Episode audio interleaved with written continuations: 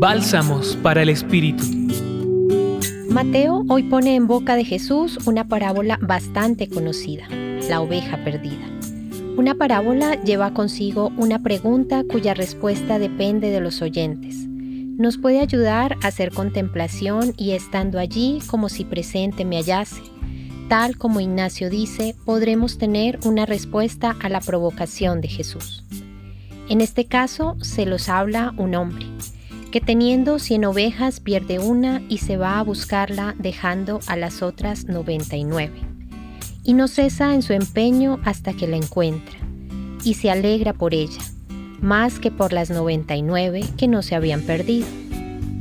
Este tiempo de adviento es propicio para preguntarnos, ¿me encuentro en la situación de la oveja perdida o conozco a alguien que esté en esta situación?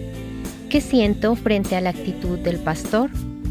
Pidamos al Señor nos conceda la gracia de descubrirle como el pastor que nos sale al encuentro, nos trae en sus brazos, nos ama con misericordia. Pidámosle también que así como Él podamos tener una actitud de acogida con quien se encuentra perdido, alejado, marginado.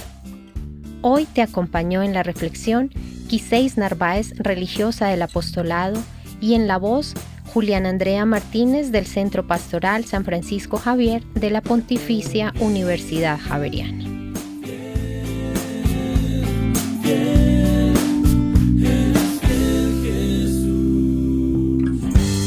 Escucha los bálsamos cada día entrando a la página web del Centro Pastoral y a javerianaestereo.com.